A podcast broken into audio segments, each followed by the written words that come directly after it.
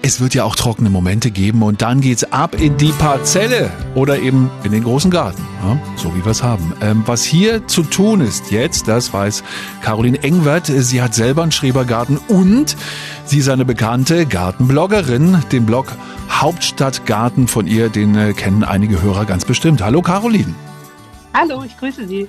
Ist es jetzt eigentlich die richtige Zeit, um Sträucher zu schneiden? Also das kann man auf jeden Fall jetzt machen. Ähm, wenn man sowas wie Hecken hat, sollte man das auch auf jeden Fall bis Ende Februar erledigen, weil ähm, ab 1. März ja dann wieder der Vogelschutz und Naturschutz gilt. Stimmt. Und was der große Vorteil ist, wenn man im unbelaubten Zustand schneidet, dass man so einen guten Überblick hat. Also man hat, sieht jetzt die Struktur von Sträuchern und eben auch Obstbäumen viel besser als im Sommer, wenn sie belaubt sind. Und das tut dem Austreiben dann keinen Schaden, auch wenn ich jetzt die frischen Triebe abschneide?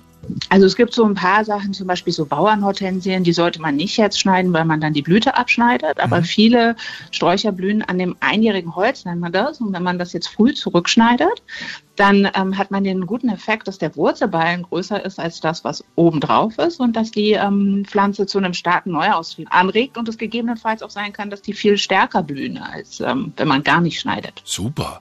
Ähm, kann man denn Dinge eigentlich schon sehen oder äh, zarte Pflänzchen schon vorziehen?